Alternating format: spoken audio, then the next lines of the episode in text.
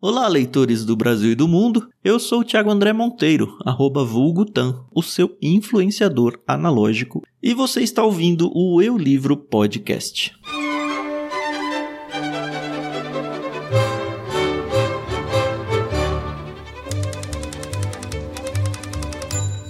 Talvez você esteja aí pensando, ué, mas esse aqui não é o Ictus Podcast? Sim, você também tá no Ictus Podcast. Você não ligou o programa errado. O que tá acontecendo é que eu, o Tan, tô começando, na verdade eu tô recomeçando um antigo projeto. É mais um podcast literário.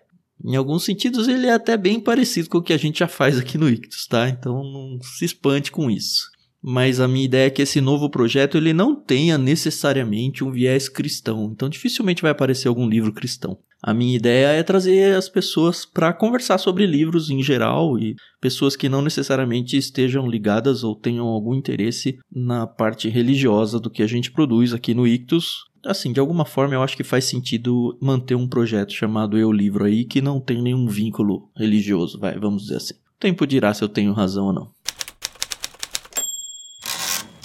Outra coisa que você pode estar tá pensando é. Pô, mas que sacanagem com a Carol, então. Claro que a Carol já tá sabendo disso. Não só ela tá sabendo, mas ela é uma das principais incentivadoras da ideia. Tanto que quando eu contei para ela sobre isso, a gente se alinhou muito rapidamente e a gente combinou que de fato esse recomeço do Eu Livro poderia claramente ser incubado pelo Ictus Podcast, tanto que esse episódio está acontecendo aqui no feed do Ictus Podcast e também está acontecendo no feed do Eu Livro. Isso não vai continuar para os próximos episódios, tá, galera? Então eu realmente incentivo que você pausa agora, sim, o episódio e vai procurar lá Eu Livro no seu aplicativo de podcasts e já assina o feed para não perder os próximos episódios, porque eles não vão aparecer aqui no Ictus Podcast, tá bom? O Ictus só tá dando pra gente uma super força para que toda a audiência do Ictus também assine o feed do Eu Livro. Então, fica aí de dica para vocês. Mas qual que é a ideia do Eu Livro? Basicamente é conversar com vocês. Às vezes eu vou falar sobre algum livro que eu já li, às vezes eu vou falar sobre algum livro que eu tô lendo, ou sei lá, que eu conheci, vi numa livraria, ou tô empolgado para ler. Às vezes eu vou ler uns trechos, narrar uns contos.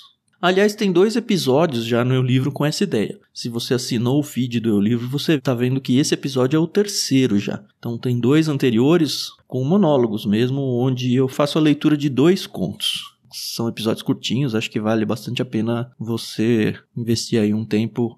Cara, os dois contos são sensacionais, sério, vai na minha, você vai gostar bastante.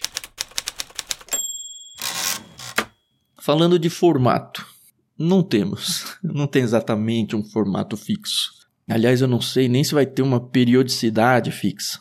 A gente meio que vai descobrir isso junto com vocês e junto da agenda que eu já tenho que cumprir nas minhas outras atividades. Óbvio que eu não quero deixar um episódio daqui três meses, sabe? Acho que não faz sentido ter um podcast assim. Mas a princípio não vamos ter nada fixo, tá? Nem tamanho, nem periodicidade, nem nada. Então de repente você vai estar tá lá num belo dia e vai aparecer. Ó, oh, que legal, saiu um episódio novo aí do meu livro.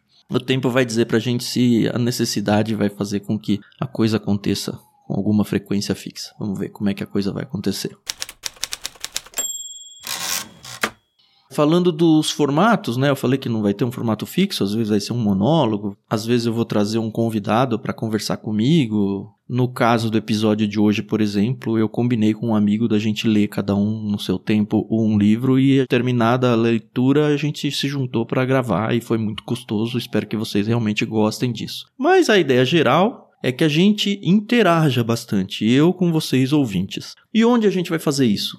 Começando lá pelo Telegram, então eu criei sim um canal chamado Eu Livro, para você ter acesso, basta acessar t.me barra Eu Livro, e lá a gente vai poder apresentar os podcasts conforme eles forem saindo, vocês vão ter a oportunidade de conversar sobre o que vocês ouviram lá e a gente vai poder conversar entre si. Eu pretendo, inclusive, sei lá, vocês gravarem áudios e esses áudios acabarem entrando lá, a gente talvez conversar sobre pautas, não sei. Mas é importante que você esteja lá com a gente. Então, t.me barra Eu Livro. O segundo lugar onde a gente vai conversar bastante é no Discord, só que a gente não vai abrir um Discord só do Eu Livro, a gente vai aproveitar o que a gente já tem no Ictus, Então, se você já está no Discord do Ictus, você já faz parte do Eu Livro, mas a minha ideia é que organize sim as leituras coletivas do que eu vou trazer para o Eu Livro lá no Discord do Ictus. Para fazer parte é só acessar bit.ly barra leitura coletiva. E aí a coisa vai funcionar junto lá. Isso é mais uma mostra para vocês de que, apesar de serem projetos distintos, a parceria entre Ictus e Eu Livro é muito forte. Finalmente eu espero que você tenha percebido que na minha apresentação eu brinquei que eu sou um influenciador analógico. E eu sei que se você já me conhece um pouquinho que seja, você já sabe que não é exatamente uma brincadeira essa questão do influenciador analógico. Eu meio que não me importo muito com redes sociais. Eu... Ah, não me dou bem com elas. Vocês já sabem, eu prefiro gastar o meu tempo lendo. Às vezes eu até tento interagir um pouco mais no Twitter, que é onde eu me dou um pouco melhor que é o famoso arroba vulgutan. Mas mesmo assim eu criei um perfil no Instagram, só no Instagram, para o Eu Livro. Se você quer fazer parte, é só seguir lá, arroba eulivro.podcast. E eu juro para vocês que eu vou tentar postar alguma coisa por lá, tá? Colocar os episódios, algumas frases, eu não sei exatamente o que vai acontecer lá. Então não adianta eu tentar ficar me iludindo. Por que, que eu tô falando tudo isso para vocês? Porque já que eu sou um influenciador analógico, se vocês curtiram a ideia do Eu Livro, Entendam também que vai depender muito de vocês espalhar essa notícia e indicar o podcast para outras pessoas. Basicamente é isso. Eu não vou, pelo menos inicialmente, me preocupar muito em divulgação. Eu quero produzir esse conteúdo, eu quero que esse conteúdo seja cada vez de maior qualidade e eu vou contar com vocês muito para que vocês façam com que outras pessoas que vocês conhecem ou que vocês interagem, de repente vocês têm aí gosto por redes sociais e conseguem ajudar para que o Eu Livro seja um pouco mais difundido. Então pega o link, manda, faz um corte, manda para alguém, não sei, use à vontade aí, tá bom? Se isso tudo vai dar certo, sei lá, de verdade, eu não tenho a menor ideia. Mas no mínimo vai ser uma brincadeira interessante, né? E eu acho que eu já falei demais para uma introdução, uma explicação, então sobe a música aí, editor, e dá o play no episódio de hoje, porque ele também tá meio grandinho, mas espero que vocês gostem do livro, gostem do meu amigo Jai Santos, que gravou esse episódio há muito tempo, talvez até mais de um ano comigo, e eu tava em dívida com ele de fazer um, um episódio editado. Então aproveitem aí o Jai Santos e eu conversando sobre o fim da infância de Arthur C. Clarke.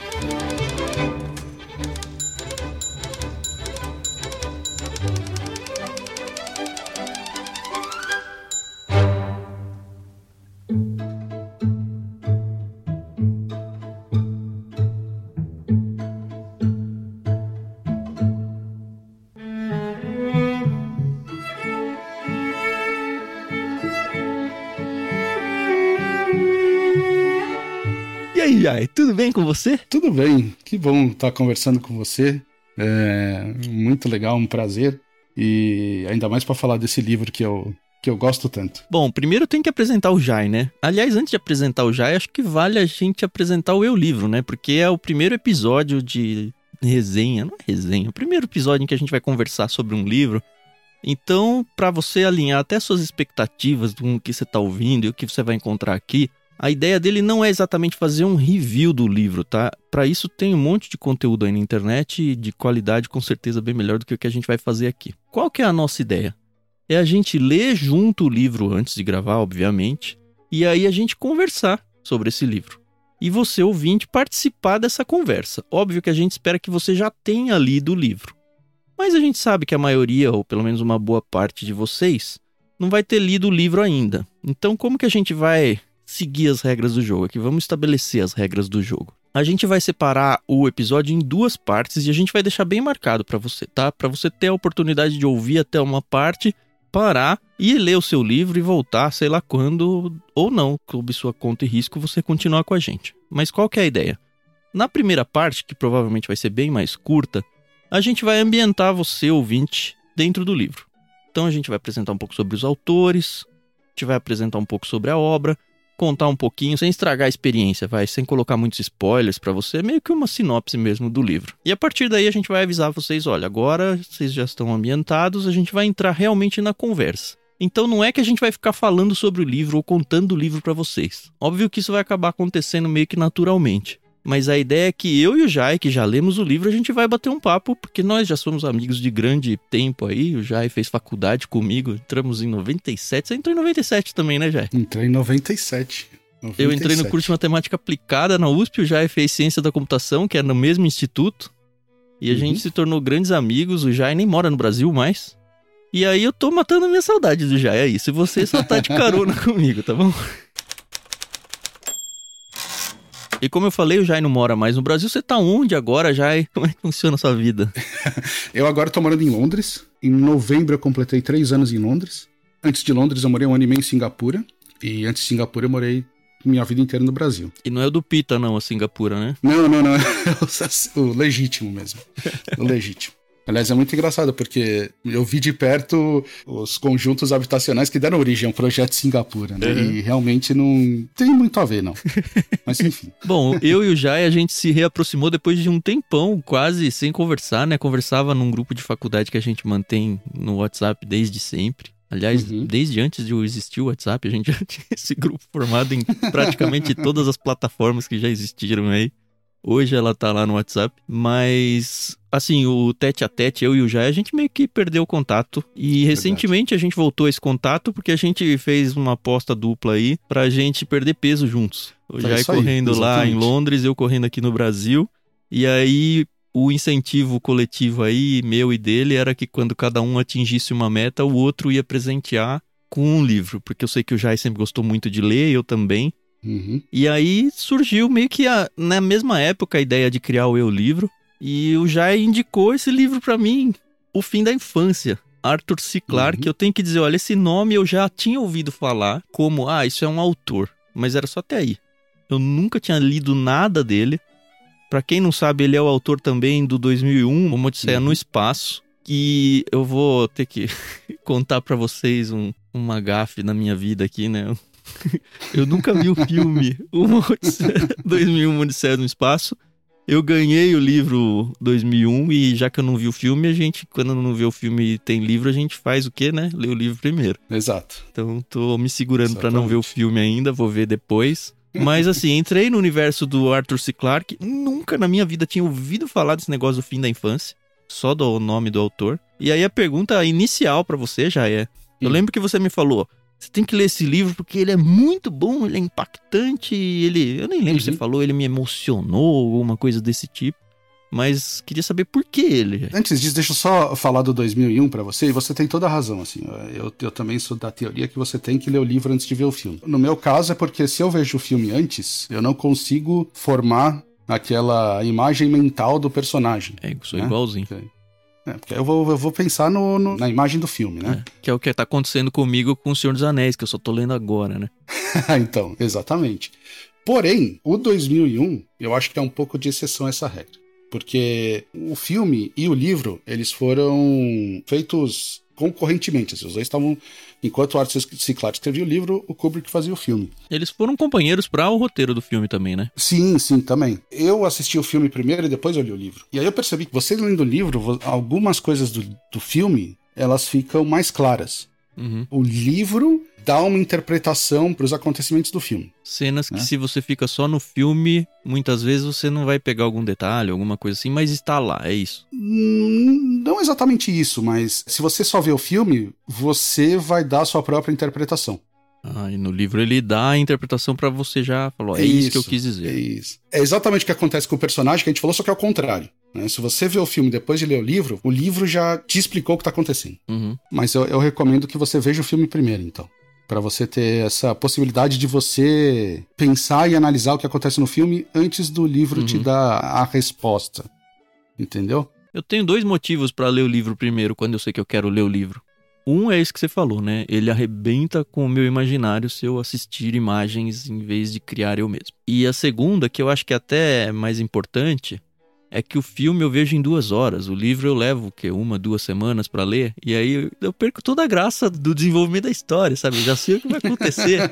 e se é para estragar a experiência, eu prefiro que estrague uma experiência de duas horas do que ficar lendo um negócio que eu já sei pra onde vai. Isso é um problema. Mas enfim, voltando à pergunta original, né? Do uhum. por que, que eu te recomendei esse livro? Foi por dois motivos. O primeiro é porque realmente eu acho que ele é um, ele é um livro de ficção.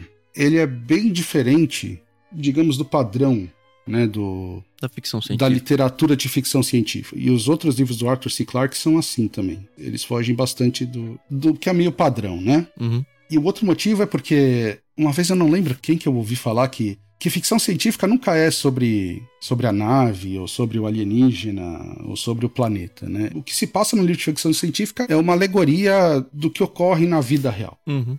Concordo totalmente o Alien, né? O filme, o Alien, o oitavo passageiro. Uhum. É sobre solidão, é sobre você estar indefeso num cenário de perigo. E, e, eu acho que o fim da infância, ele tem muito disso, ele tem bastante disso. Ele, ele, tem várias maneiras de você fazer paralelos entre o que acontece no livro e o que acontece na sua vida.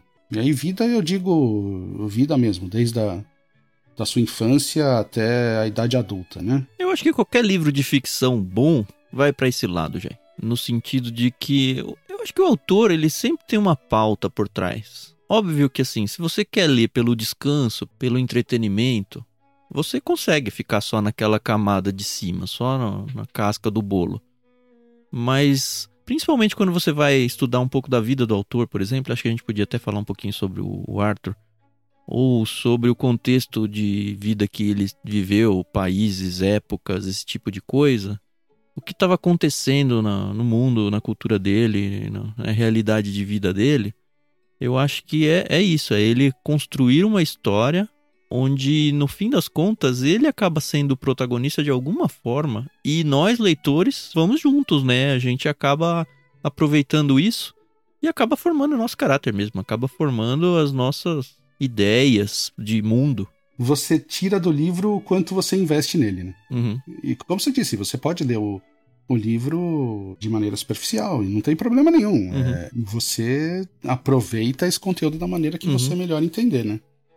E também eu tive a ideia de, de, sugerir esse livro porque, mais ou menos na época que a gente estava conversando a respeito disso, eu tinha visto, e, e assim, por. Não, é, por acidente, entre aspas, né? Não era nada temático, mas eu vi dois filmes que têm mais ou menos a mesma temática do livro. Um deles chama Aniara e o outro chama Melancolia. Hum, eu não conheço nenhum. O Aniara é um filme sueco de ficção científica é espetacular.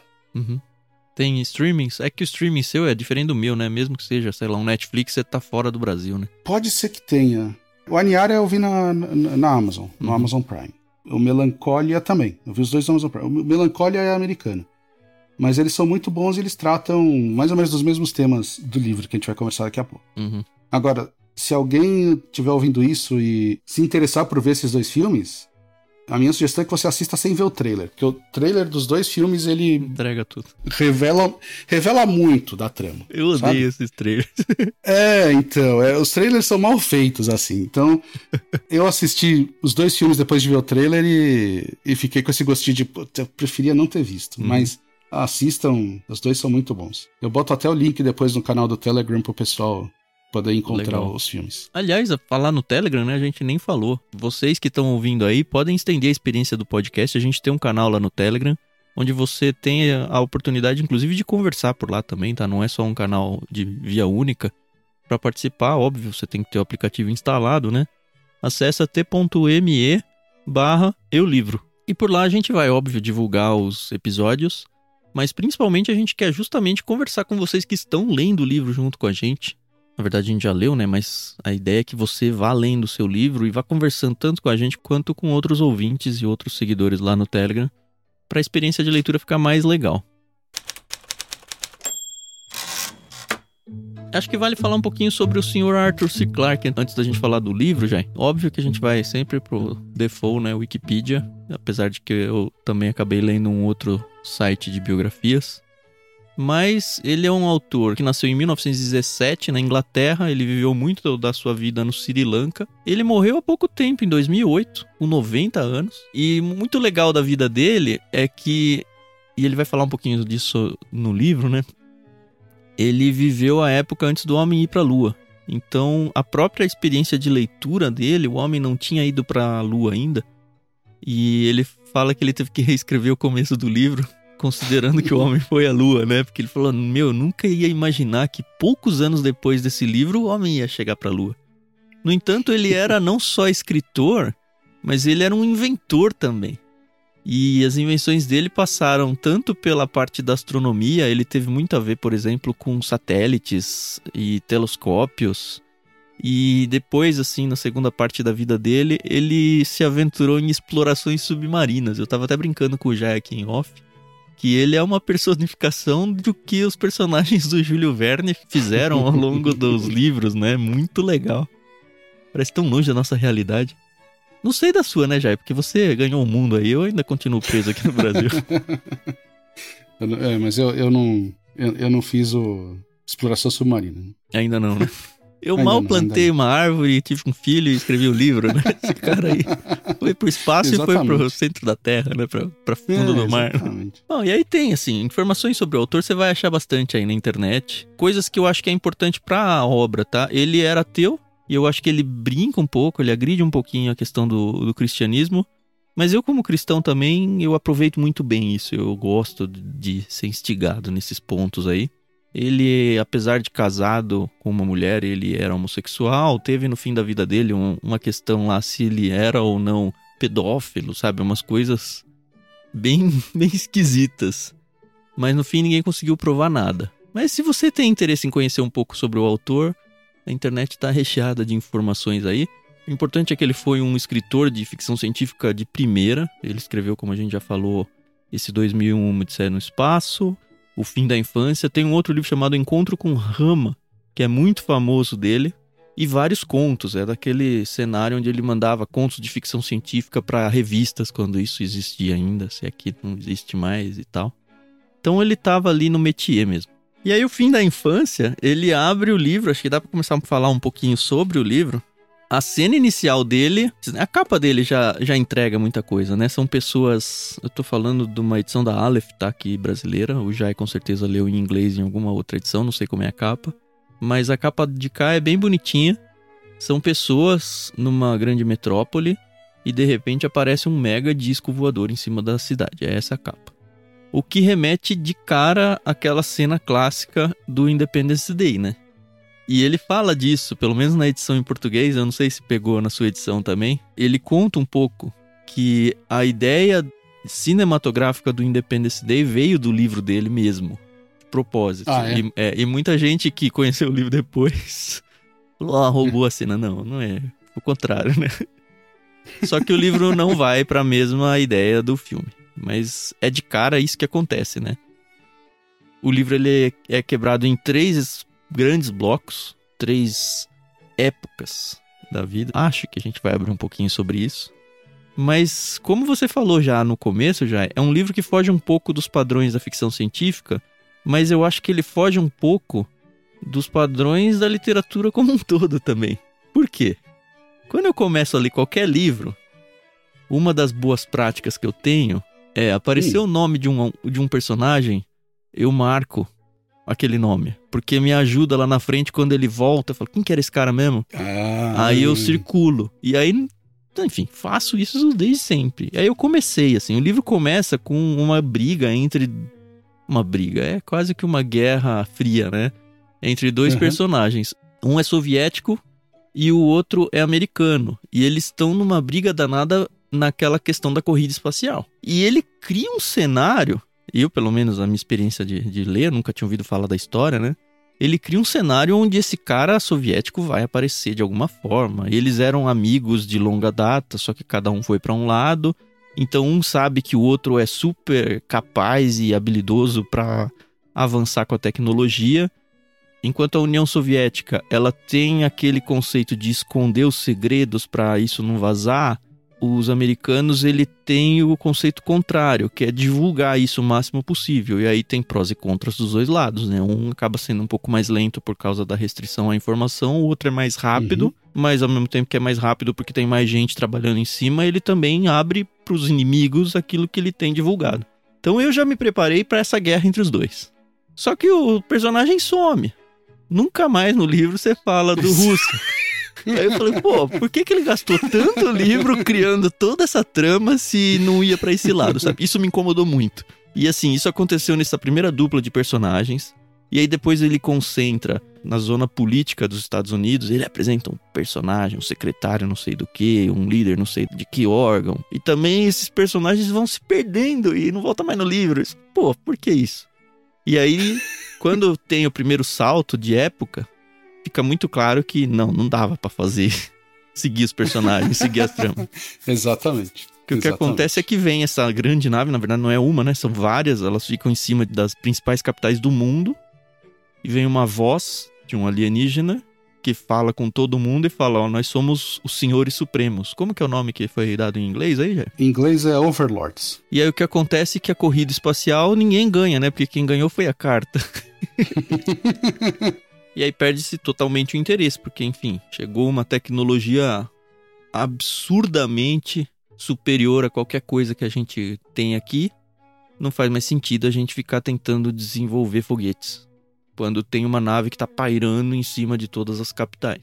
E aí o homem meio que uhum. se desinteressa pelo avanço da tecnologia, é isso que acontece. Pelo avanço da tecnologia espacial, né? Pelo isso, isso. avanço da viagem espacial. Uhum. Né? E aí, com essa chegada, começa a existir um, uma crise política, digamos, na Terra, né? Porque uma das agendas que os overlords estão empurrando para a humanidade é que não deve existir mais divisão de países. Uhum. Né? Que a humanidade tem que ser um bloco só. E, tipo, eles não vêm para destruir, né? É bem rápido não. que aparece isso. Eles vêm para cuidar da Terra mesmo. Eles vêm para cuidar. Eles pra vêm proteger cuidar. a Terra do ser humano, basicamente. É, é exato, exatamente. É... Como que é o nome em português mesmo? É os Senhores Supremos. Senhores Supremos, é. Quem sou eu, né, para criticar o autor, mas que até, se você parar pra pensar, é um nome ruim, né? Porque eles, o Senhor Supremo, o Overlord, ele passa essa conotação de eu vou mandar em vocês. Uhum. E eles não mandam. Eles têm algumas regras que eles fazem os humanos seguirem. Ah, eles mandam já. Não, não mandam. Não, no nosso contexto terráqueo aqui, mandar é imposição pela força.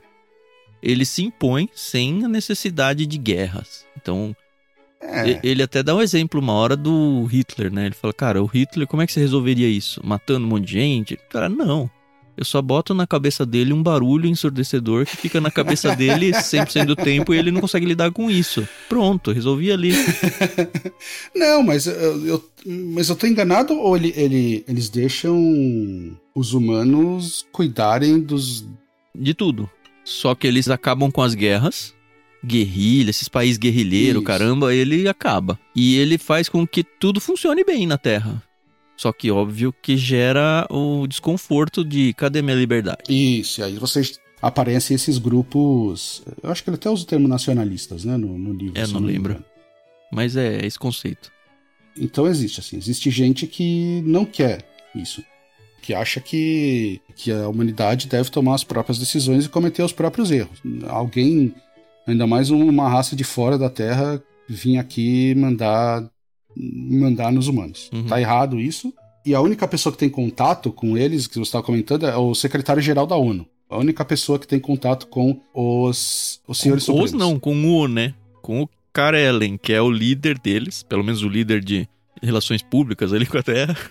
E ainda tem o detalhe de que ninguém viu os senhores supremos. Ninguém sabe como eles são, uhum. né? Nem o secretário-geral da ONU. Ele vai para dentro da nave deles e aí ele fica, tipo, numa sala e atrás de um espelho lá, de um vidro, fica o Karelen, que é o líder lá dos uhum. Senhores Supremos, conversando. Então eles têm reuniões rotineiras ali dentro da nave deles.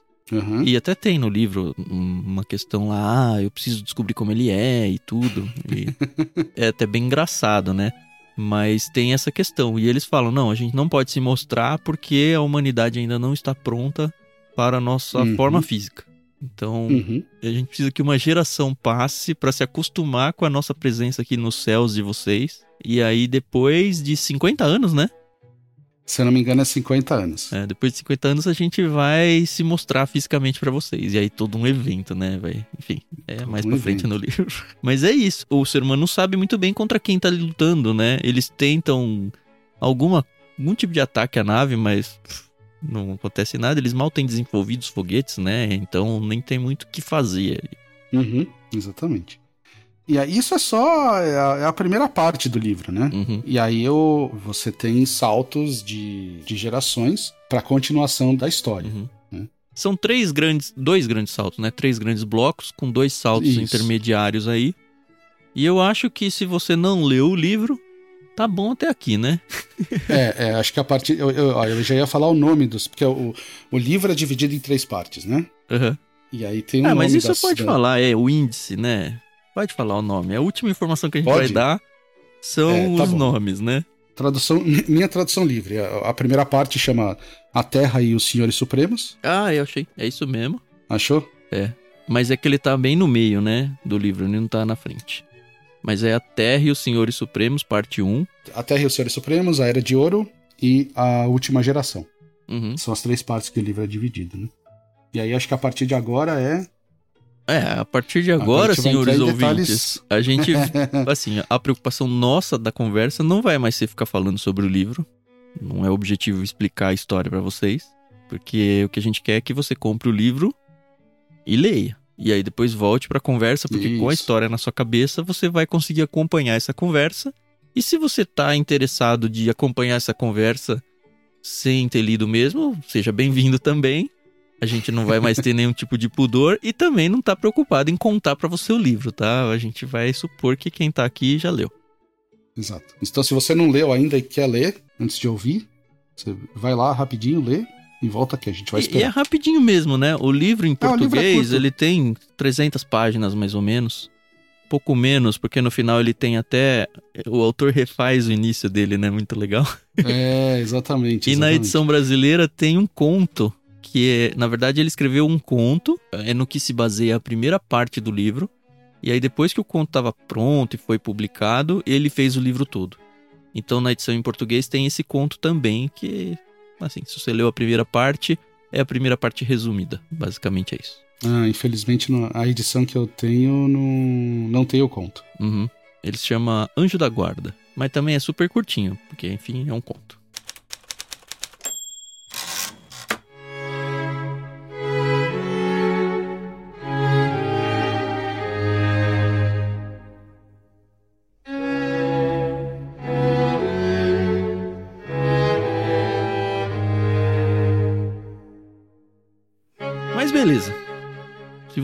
Ficou com a gente.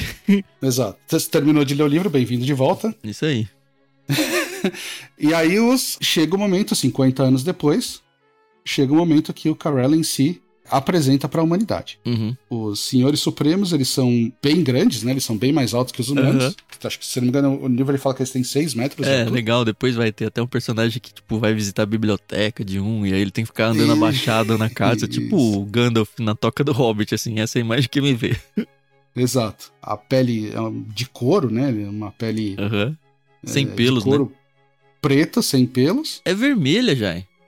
É vermelha? É, porque assim. A asa que é preta. É, então, a asa que é preta. Ele é Isso. a personificação do que a humanidade desenhou pro demônio. Então ele tem rabo com seta na ponta, ele tem asas, ele tem chifres, ele é todo vermelho, ele é de couro e ele tem cascos. Exatamente. Aí, isso é. Eu, a hora que eu li isso aí, eu falei, nossa, agora que vai ser. Mas é, é interessante que o autor, ele não se apega nisso, né? Tipo, ele não fala, ó. Oh, não, exato. É só, é... é só como é e pronto. é como eles são, né? Exatamente, é como eles são. Aí começa a segunda parte do livro. A Era de Ouro, né? A Era de Ouro, né? Que a humanidade já é adaptada a essa nova realidade. Uhum. E aí a gente começa a acompanhar um casal, né? A uhum. história de um casal. E que parece que é outro livro, né? Não, exatamente, é. É outro livro. É. Ele mudou uma geração, né? Muito pra frente. Ele é 50 anos depois que eles falaram que a gente vai se apresentar só depois de 50 anos, então passou 50 anos. E passou aí tem 50 a, anos, exatamente. A apoteose aí, onde eles descem da nave. E aí é legal que Isso. a gente descobre que não eram todas as naves, né? Só tinha uma, o resto era tipo um holograma, sei lá. É, isso, é verdade. tem essa história isso. também. Que era uma nave só. E aí você tem essa, essa segunda parte com esse casal, e, e o casal vai para uma festa, e na festa eles conhecem um dos senhores supremos. E assim, a humanidade ela tá toda evoluída, né? Aparentemente eles pegaram Isso. até algum tipo de tecnologia deles, porque já tem carros voadores. Ah, é. é. Esse Isso, tipo de os coisa. senhores supremos compartilharam muito da tecnologia várias, deles. Várias da tecnologia deles, exatamente. E quando eles encontram esse senhor supremo, ele tá na festa porque o anfitrião da festa é muito interessado em estudos psíquicos. Ele tem uma super biblioteca disso, né? Ele é meio um ripunga, né, na nossa geração. A impressão que dá é isso. Exato, Só que, exatamente. assim, pensa o mundo, né? Chegou aqui uma tecnologia super superior a que a gente tem. Uhum. A gente sabe que não tá mais sozinho no universo. É, a tecnologia humana ela é maculada pro bem aí com a tecnologia alienígena. Uhum. E de repente aparece um personagem com interesses e muita coleção literária de coisas psíquicas que o mundo inteiro, se hoje, sem toda essa tecnologia e ciência tão super desenvolvida, o mundo já meio olha torto para tudo isso aí, fala como, ah, esse negócio é meio bruxaria, isso aí não tem fundamento científico, isso e aquilo. No contexto que ele desenhou, muito mais, né? Uhum. Só que o, um dos senhores supremos está interessado nisso. E eles falam, Exatamente. cara, que raios, Exatamente. né? Depois vai ficar claro o motivo. Né? Uhum. E um negócio interessante que eu, eu até marquei essa passagem é que ele fala que um dos setores que mais sofreu com essa era de ouro, com esse fim de conflitos, com essa paz no mundo e essa evolução toda, foram as artes. Porque não existe mais conflito para servir de inspiração para fazer uma uhum. pintura ou uma música ou um filme. Então, é uma fonte importante de inspiração secou. Uhum. E a principal arte que evoluiu nesse período foram os desenhos animados, porque é justamente era, é, é um meio que tem pouca ou nenhuma limitação para o que pode ser feito. Uhum. É assim, o ser humano ele já não tem medo dos senhores supremos, ele tá lá. Isso. Ele, ele tá, não tem o que fazer. E é um negócio que a gente meio que pulou na primeira parte, porque a gente tava cheio de dedos ainda, já. Mas eu acho que vale a pena a gente pelo menos bater papo sobre isso. Uhum. Que uma coisa que eu percebi é que a, humanidade, ela ficou aquele início meio reativo, pelo menos um grupo dela. Isso. Ela virou um, um PT versus Bolsonaro aí, no sentido de que não, tudo bem, olha, eles estão fazendo bem para nós. E o outro não, uhum. tudo bem, nada. É, a gente quer a nossa liberdade. E aí, é interessante porque a impressão que dá é que os senhores supremos estão nem aí para essa discussão. Eles só estão lá e falam, ó, ninguém tem condições de destronar a gente daqui. Isso, exatamente. E a gente não vai tentar reprimir nenhum lado nem o outro. E, e, a questão é que o cenário ele se esfria sozinho ao longo do tempo, décadas vão passando. Eles até tentam num episódio prender o diretor da ONU lá. E aí o Senhor Supremos deixa, aparentemente ele deixa, ele vai uma caverna uhum. e tudo. E aí no fim ele é, é resgatado pelo próprio Senhor Supremos. Sem nenhum, sem nenhum sem esforço. Sem nenhum esforço, assim, é ridículo. e aí meio que fala, acho que a humanidade fala, ah, tá bom, vai, não tem o que fazer, vai. E eu fiquei pensando quando eu tava lendo. Falei, cara, será que as brigas que a gente tem hoje, as pautas que se levantam, Será que elas iam mesmo se esfriar tão de boa assim se a gente simplesmente não desse bola pra elas? Porque foi isso que aconteceu no livro, sabe? eu acho que é verdade, eu acho que ah, acaba é... acontecendo, sabe? É que o espaço de tempo do livro são 50 anos, né? Isso. E você não tem a prerrogativa da guerra, né? Você não pode estar em conflito armado, isso. nada disso. E é muito desbalanceado, né? O, o, o, lado que é contra os senhores supremos não tem a menor condição de fazer nada, né? Uhum. É, que nem é como formigas num terrário aí contra o Isso. ser humano que tá cuidando do terrário. Não adianta se a formiga gosta ou desgosta do dono do terrário. Tanto faz. é isso aí. Exatamente, exatamente. Por isso que é muito diferente dos conflitos humanos que a gente tem hoje, né? uhum. né? É, não há essa discrepância de força, né? E por várias vezes ele cria cenários do tipo, ah, olha, o ser humano vai contra-atacar. Isso acontece, por exemplo, quando o líder da ONU lá, ele é instigado a descobrir como que o cara é. E aí você fica naquela expectativa, ah, agora vai, agora nós vamos nos vingar. E aí, tipo... Nada. Nada. Nada. nada. nada prospera, é isso que é. Porque eles são estupidamente maiores do que qualquer contexto terrestre humana, exatamente. É, é ridículo, assim. Não, o que esse livro me mostrou é a pequenez das brigas humanas. Ah, sim, sim, e, sim, sim, sim. muitas vezes a gente está envolvido na briga e acha que é um. Nossa, é um negócio super importante. Uma das experiências que eu tenho, por exemplo, que acho que é hum. é muito menor do que isso do livro, mas eu acho que em certo sentido tem a ver, é, por exemplo, quando eu subo num avião e, e voo. E aí eu olho as cidades, as ruas, um negócio tudo pequenininho lá embaixo. E eu falo, pô, eu tô preocupado com o negócio do meu chefe no meu emprego. Ah, eu tô preocupado com não sei o que do meu apartamento.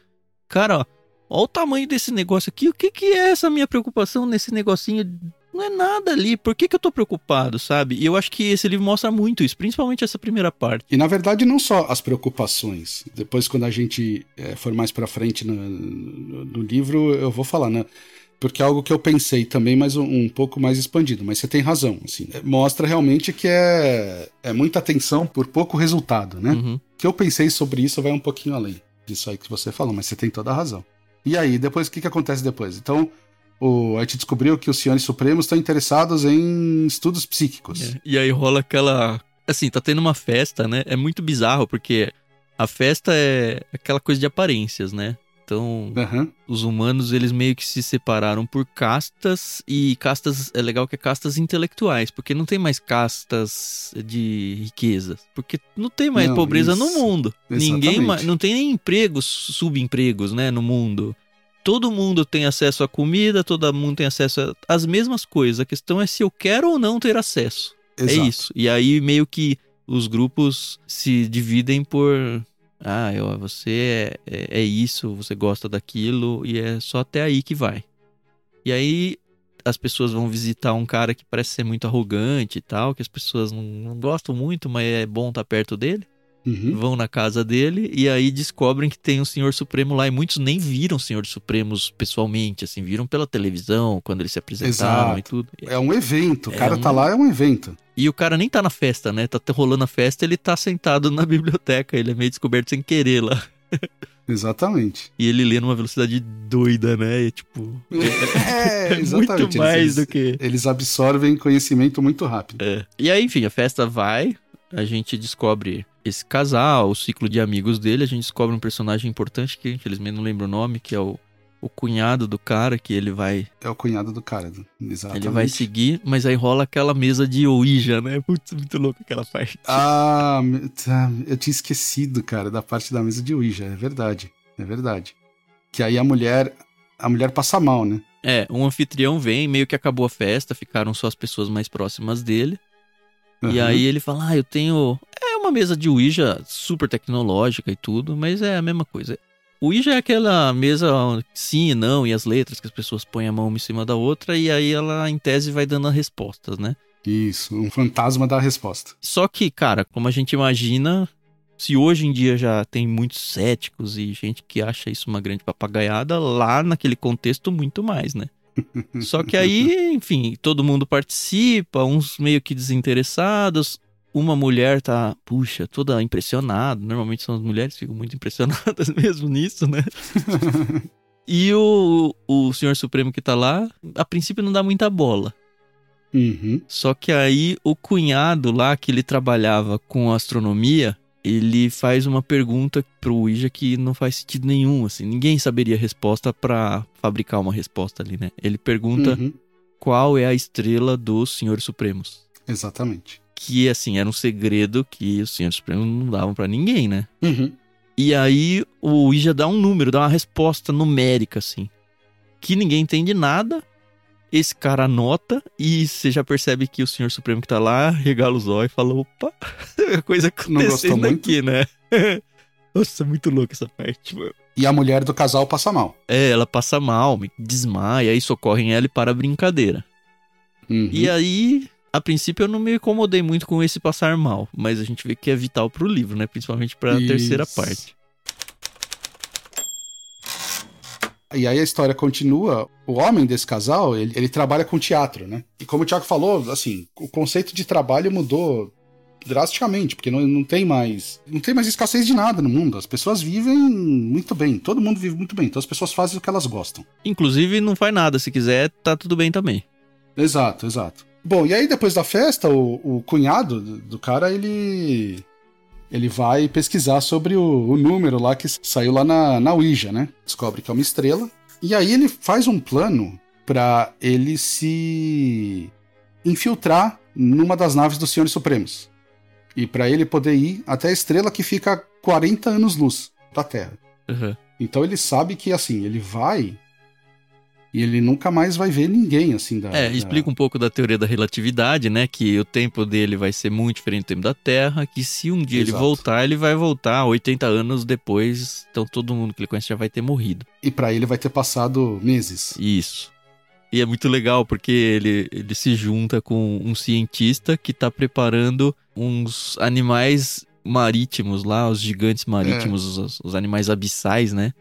Para uhum. ser levado para os Senhores Supremos, para o planeta lá, para a estrela dos Senhores Supremos e empalhados, meio que para um museu, assim, muito legal. Isso. E aí eles vão atrás de uma baleia monstruosa, acho que era uma baleia azul e uma lula gigante, né? E a cena era os dois brigando, assim, era Lula brigando com a baleia. Isso. E aí ele constrói dentro da baleia um tabernáculo ali, um, um, um casulo, onde o Jean vai dentro e aí ele vai praticamente hibernando, né? Existe a tecnologia da hibernação humana ali para ele conseguir ir. Isso. E aí, tipo, ele vai exatamente como é, remete essa ideia no livro, né? O cavalo de Troia, na verdade, ele fala: é "Não, isso, tem exatamente. uma alegoria melhor que o cavalo de Troia, que é a baleia do Jonas da Bíblia". Ah, Foi legal. É verdade. Isso. É verdade. E aí ele vai para lá e de novo, eu lendo, cria aquela expectativa e agora, o que que vai acontecer? Ele vai chegar lá e vai acabar e você fica o tempo todo pensando em contextos de super-heróis, né? Mas na verdade é tão relevante quanto a tentativa de ver o Karelen na primeira parte do livro. Não dá em nada. Aí sim, agora o começa a terceira parte. A segunda parte termina com ele indo para lá, né? E dá certo, ele consegue ir ele consegue ir. E aí, na terceira parte, então, como o Thiago falou, a humanidade está vivendo assim com fartura, né? Ninguém passa necessidade de nada, então as pessoas trabalham com o que elas gostam. Uhum. E o, o, homem do casal, ele trabalha com teatro. O casal, agora com dois filhos, né? Com um menino, tem. Sei lá, cinco anos, seis anos, alguma coisa assim. Não, ele é um pouco mais velho que Ah, ele já anda de bicicleta anos. na rua, tudo, é Isso, anda de bicicleta. E uma menina, uma bebezinha. Né? E eles se mudam para uma ilha chamada Nova Atenas. Era um par de ilhas, né? Atenas e Esparta, não era? Ah, isso, é. Isso tem Atenas que era grande Esparta. Na real, esse contexto aí é interessante, né? Porque o ser humano, ele viu que não tinha o que fazer contra os senhores supremos. Então, o que, que eles fazem? Eles criam uma microcomunidade dentro do planeta Terra, dentro de uma ilha, de duas ilhas, na verdade, se conversam por uma ponte. Uhum. E aí eles tentam viver ali como se não existissem senhores supremos. Basicamente é isso. E aí as pessoas elas são entrevistadas para participar lá, para poder morar, são autorizadas isso. a morar por lá. Então a ideia é que não é um tenha processo complexo. Nada. É, é, é bem legal esse conceito de sociedade, viu? A gente talvez encontre alguns paralelos aí no mundo. Uhum. Mas é, é, super elitista a coisa, né? Eu escolho quem vai ficar aqui, quem pode ficar, quem não pode. E você aqui dentro, uma vez aqui dentro, você também tem poder para desistir, ir embora de boa, fica tranquilo. Você vai uhum. para lá, recebe a sua casa. E aí eles mudam para lá, ah, será que vai dar certo? Será que não vai? E basicamente eles vivem a vidinha da Terra em segurança, com toda essa questão de não ter que trabalhar e tudo mas fingindo que não existem senhores supremos nem nada. E aí começa a acontecer umas coisas estranhas, né? Até que um dia o menino do casal vai até uh, Esparta, que é a ilha menor, e ele tá lá brincando, nadando com os amigos, né? E de repente vem uma onda e destrói. Ah, o mar recolhe. O mar recolhe pra caramba, porque é o que acontece antes de um tsunami. Ele já tá sozinho nessa hora. E aí ele começa a uhum. Para dentro do mar, porque enfim, tudo fica seco e aí tem, sei lá, umas pedras, uns corais que se ficam expostos e tudo. Aí você fala, agora já era, né? Não tem o que fazer mais, vai morrer. Exatamente. E ele não morre. E aí um pouquinho mais para frente a gente descobre que ele foi avisado por alguma coisa sobrenatural do lado dele que falou: ó, corre, sobe ali a montanha que vai dar ruim. E, tipo, ele era uma criança, ele não tinha discernimento nada disso. E ele é salvo. E aí, aí fica aquela um trecho bom do livro pensando: o que, que foi isso? Será que aconteceu? Será que não aconteceu? E aí a gente descobre que os senhores supremos têm uma presença na Terra meio que escondida ainda. Porque eles hum. não estão lá visualmente, né? Mas o menino fala que não, alguém falou para mim e aí, mais pra frente, quando um senhor supremo tá conversando com o pai dele, ele fala: Ah, foi essa voz que falou comigo. E, e aí começa também de novo, ter meio que um. um, um é, pra mim, o livro inteiro foi uma sensação estranha, sabe? Daquele domínio velado. Um senhor supremo vai visitar a ilha E não vai visitar aquela família, né, que foi salva. E inclusive o pai quer tentar ficar falando com ele e ele meio que Isso. dá um perdido no pai e não deixa eles conversarem, porque eles não querem muita informação. Mas ele visita a escola. É. Porque fica claro que ele tá interessado no moleque que ele salvou, mas ele não pode Exatamente. fazer isso muito publicamente. Isso é mais ou menos uns 100 anos depois que os senhores supremos chegaram. Mais ou menos um século que eles estão no, no, no mundo, né? Uhum. E aí depois disso, os filhos do casal, o menino e a e o bebê, eles começam a manifestar poderes psíquicos. Muito louco. X-Men, assim, da coisa, né? Esquisitíssimos, exatamente. Exatamente. O, os brinquedos no quarto se mexem sozinhos. Os pais não conseguem segurar e tirar o chocalho, acho que é da mão dela. Isso. E a mãe começa a ficar com medo. eles não dormem mais, eles não falam mais, eles, é, eles não fazem mais nada, assim. Eles deixam de ser crianças normais. E aí sim tem a, a, a, grande revelação dos, dos senhores supremos, né? Que é surpreendente, mano. Pra mim foi muito surpreendente.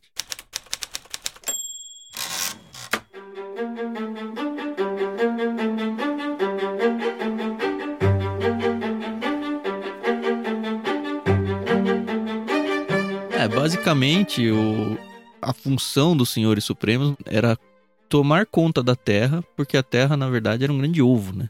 Ela estava se preparando para criar uma nova raça. Os seres humanos se tornariam um, uma raça evoluída que nem corporal é. Uhum. Só que os seres humanos estavam estragando isso porque eles iam terminar com o mundo antes dessa evolução acontecer. Então foi necessário que os senhores supremos viessem de babá mesmo, assim, para cuidar que o, o ovo chocasse. Basicamente é isso.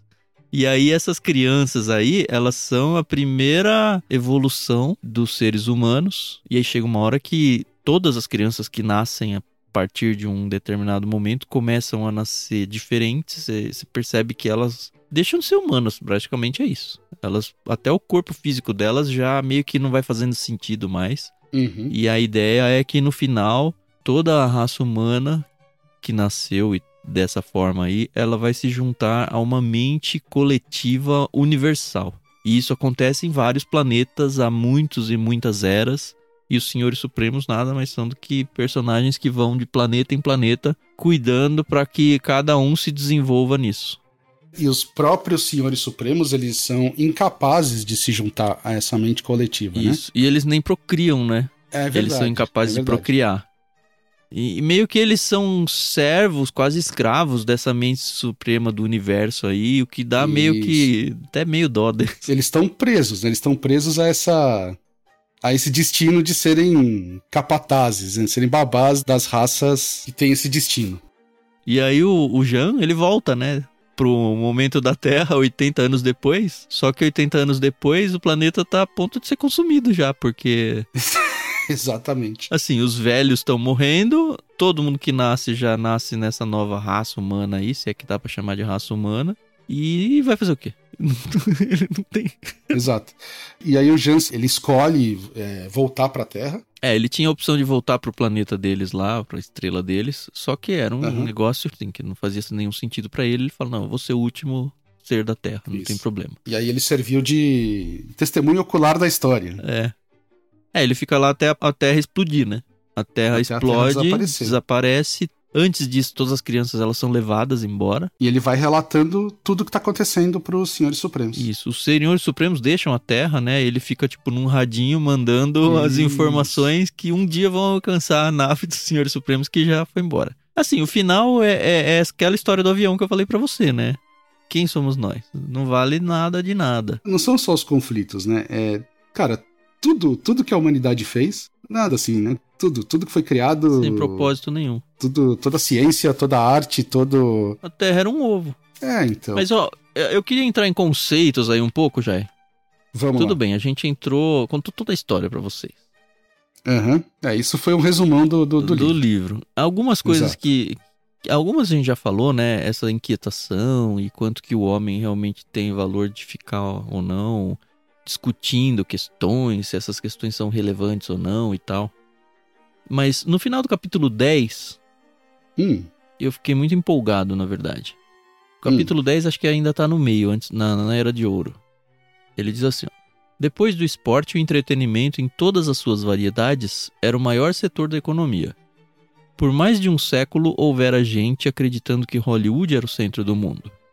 Agora podiam defender essa tese melhor do que nunca, mas era possível dizer com certeza que a maior parte das produções da década de 2050 teriam parecido incompreensivelmente cerebrais na década de 1950 teria havido algum progresso. A bilheteria já não era a soberana de tudo o que via.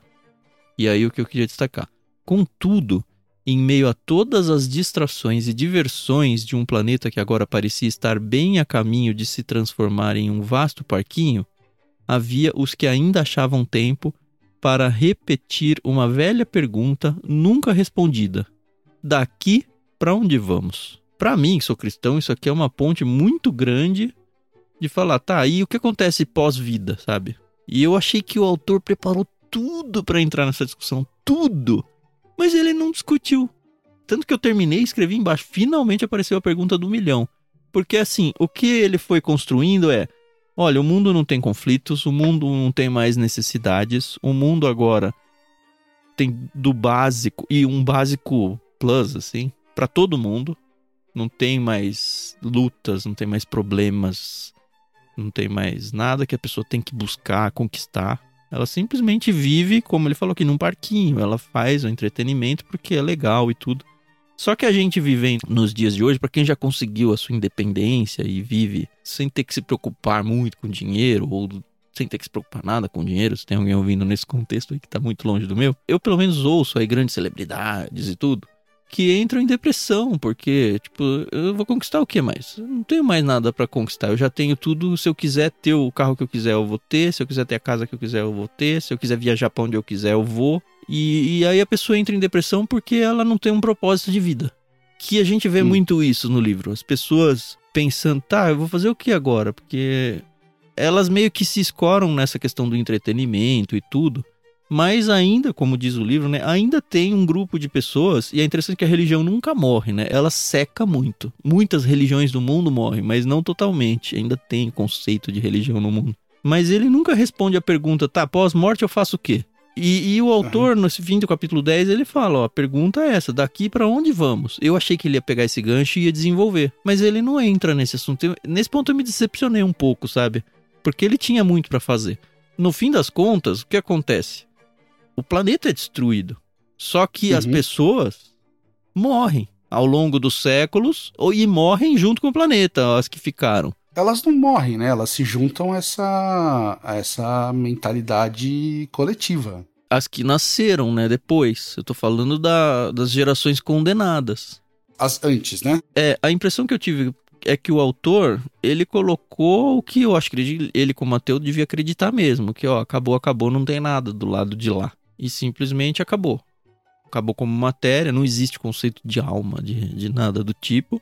Apesar dele ter dado esse gancho e ter dado toda a pinta de que ele ia desenvolver isso, ele não desenvolve. No entanto, esses novos seres, eles, em certo sentido, eles são um tipo de alma, porque eles não dependem mais do corpo físico, mas eles existem e partem para esse corpo coletivo universal aí. Era o que eu ia falar, que assim, que que pelo menos essa última geração tem algum componente extracorpóreo que se juntou aí a essa uhum. mente coletiva. Mas como né? se eles fossem células de algo maior, né? Por exemplo, uma coisa que me apareceu quando eu tava lendo é o conceito dos Eternos, né? O filme aí que lançou uhum. da Marvel recente. Basicamente, é, os heróis lá descobrem.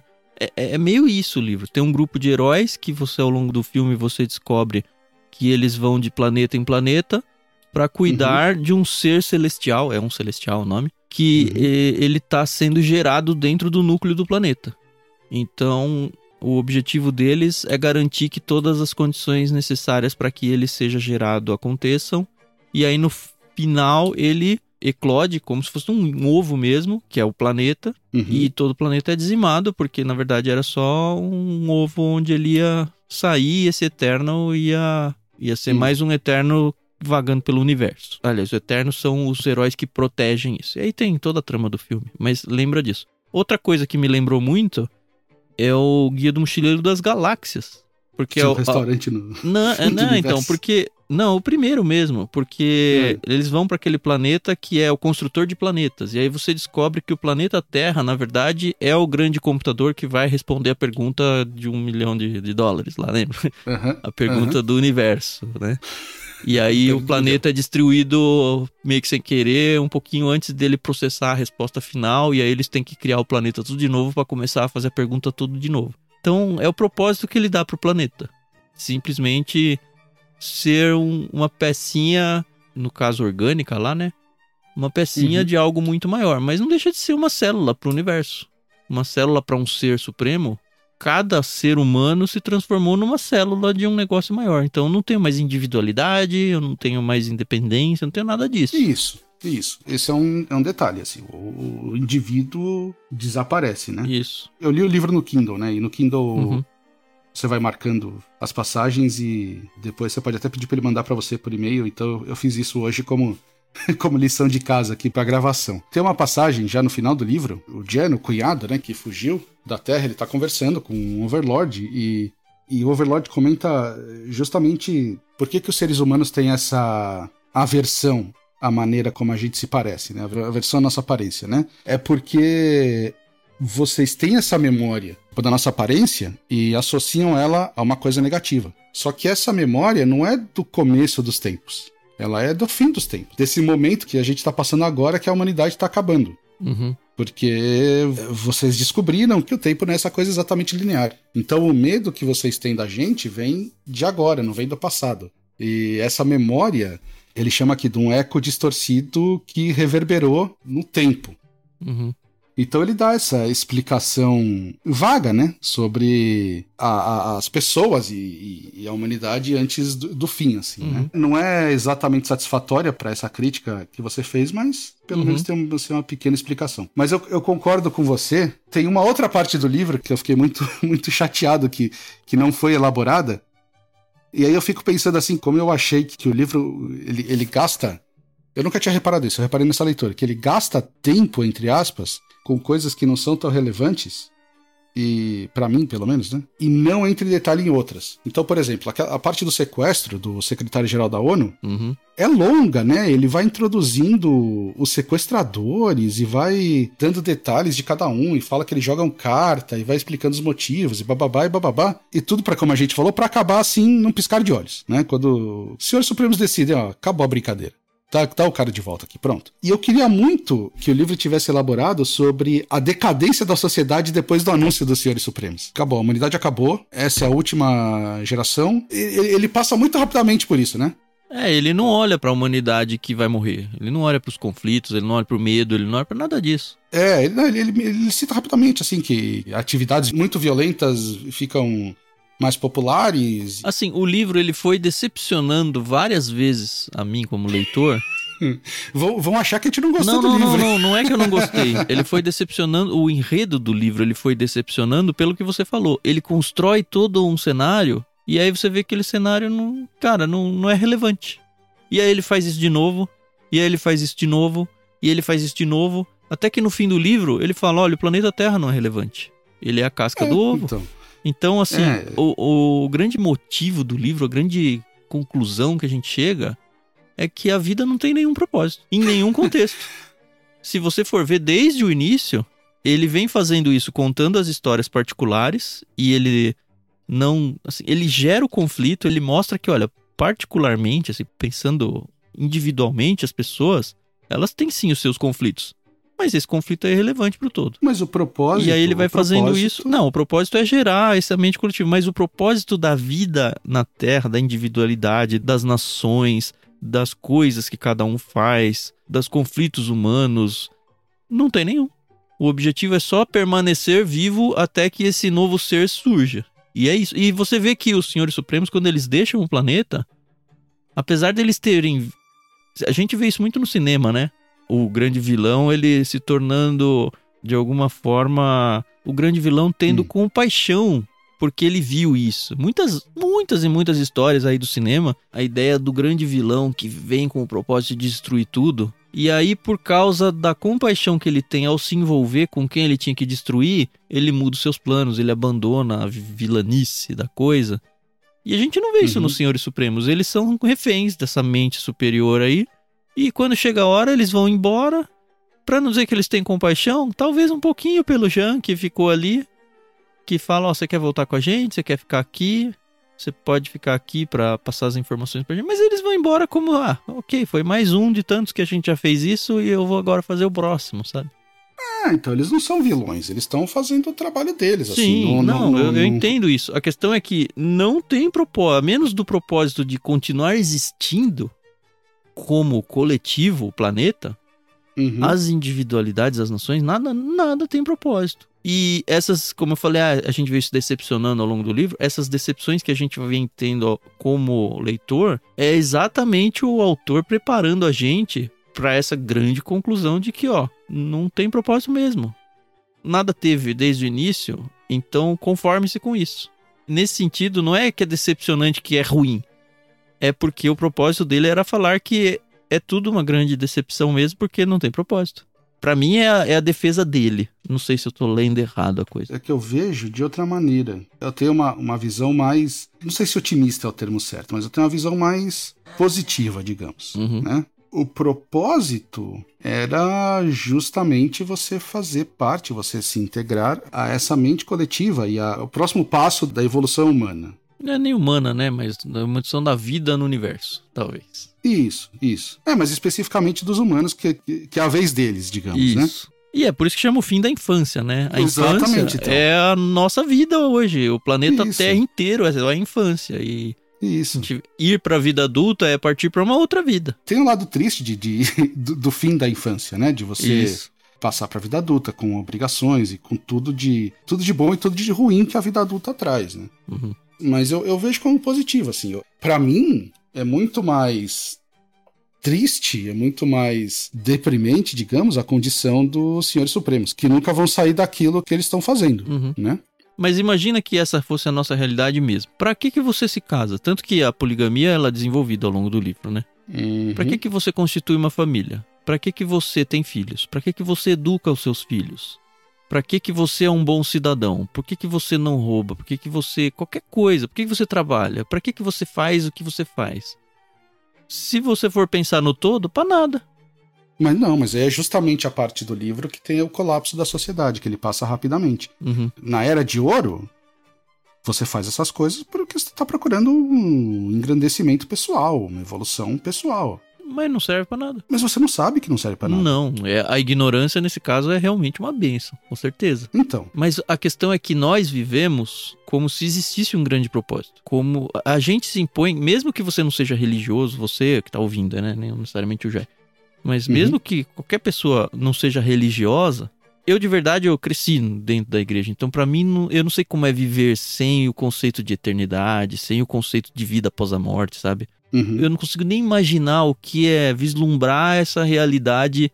Por que, que eu viveria hoje se eu sei que morreu, morreu, sabe? Eu não sei. E aí eu realmente preciso que as pessoas que não têm essa questão de religiosidade, espiritualidade desenvolvida, respondam isso para elas mesmas. Eu, eu, não sou uma pessoa religiosa. Uhum. Né?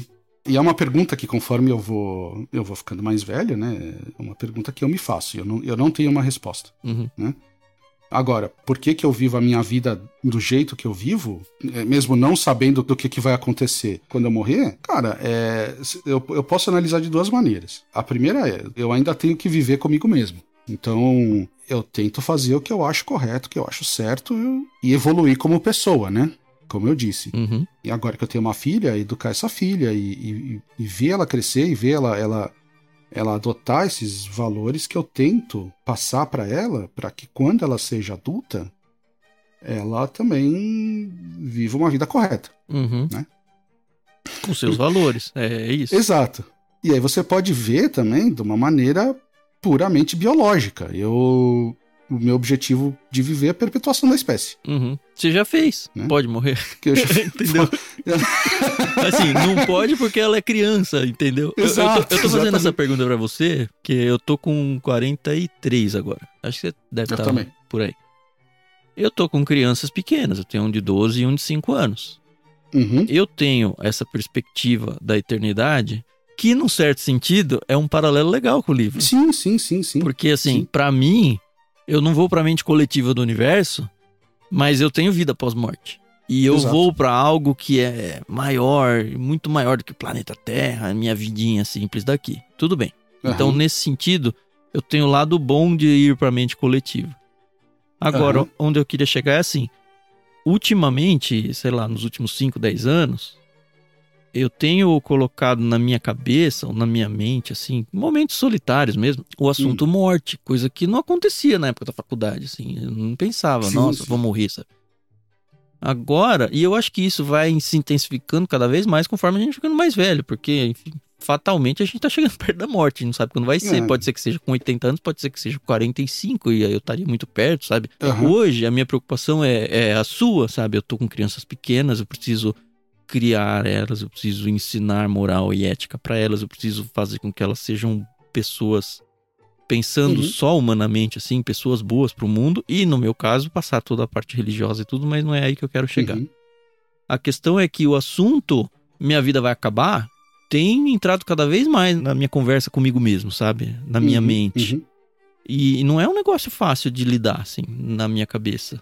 E eu acho que não, é não é fácil para ninguém e, e, o livro ele vai, vai falar, infelizmente, o que você falou, né? Ele, ele desenvolveu pouco isso no final. Ele tinha um gancho muito bom para fazer com a humanidade que não ia se converter na mente coletiva, de ver como ia funcionar a mente deles. Principalmente porque ainda foi tirado deles a questão de passar para a próxima geração, porque as crianças foram recolhidas, né? E, e vão embora, você ficou sem seus filhos também.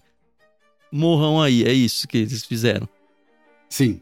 E, e é isso, a questão da morte ser um assunto a se pensar tem me conturbado um pouco. E eu acho que esse livro ajudou também um pouco nisso, de pensar que, poxa, a morte ela pode significar para muita gente simplesmente fim e pronto, acabou, como foi no livro, sabe? Entendeu? Eu tenho muito essa a visão positiva do dessa última geração. Eu não me apeguei tanto às gerações que vieram antes. Mas é que para elas o ciclo natural da vida foi completado, né? Pra última, não. Pra última foi diferente. Pra última, continua. Continua nesse novo. Ah, a última das crianças, você tá dizendo. Isso, das crianças. Ah, não, isso, tudo isso. bem. Tava pensando que você tava falando das ah, da a última. última a última não se completa. Não, não se completa. É um corte traumático, de certa maneira. Isso. Tanto que ele, que ele passa por cima ali do, do colapso da sociedade. Você tem esse. Uhum. Mas teria que acontecer, né? Sim. De alguma maneira. Mas eu prefiro, eu não sei, eu prefiro focar no que é positivo, assim, que é. Uhum na evolução humana. Uhum. Que é algo até que ele toca no 2001 também, mas no 2001 é, é um pouco mais delicado, né? É, esse eu não tenho informações a respeito é. ainda. Mas assim, no certo sentido, a parte religiosa minha responde essa segunda parte igualmente. Então, essa minha esperança de uma vida futura perfeita e tudo mais é a mesma desse aí. É a mesma que você fala que você tem empatia por essa última geração de crianças que, olha, você cumpriu um propósito, você foi evoluída de alguma forma, né? Por mais uhum. que você perca o conceito de corporal, uhum. ela cumpriu um propósito muito maior. E é verdade, cumpriu. E é nisso que eu descanso, nessa minha inquietação quanto à morte, porque uhum. é o que vai acontecer comigo. Eu vou é. fazer parte de um contexto muito maior, então eu descanso que falo, ó, ok, tem um propósito também de vida aí, sabe? Mas eu fico muito solidário, muito mais a, ao grupo de pessoas que não virou a mente coletiva. E eu realmente queria que o autor tratasse um pouco sobre, sobre ela. Mas como ele fez ao longo do livro, ele foi abandonando os personagens pelo caminho e ele. é engraçado, né? Talvez a gente. A gente, nós dois, né? Eu e você, a gente parando agora para pensar, essa minha vontade de, de saber mais sobre o colapso da sociedade, né? Ele vem talvez desses livros de ficção mais é, comuns, né? E não era isso, não é o foco. O interesse do, do, do, autor não era falar sobre isso, né? É muito diferente esse livro, muito. Eu nunca tinha lido nada parecido. Porque ele não foca no enredo, né? Ele despreza o enredo o tempo todo. Ele constrói é. um enredo muito bem construído. Exatamente. E aí ele joga fora. Ignora, joga fora. Porque não é, porque não é o. É... Porque não é o enredo, no fim das contas. Isso, exatamente.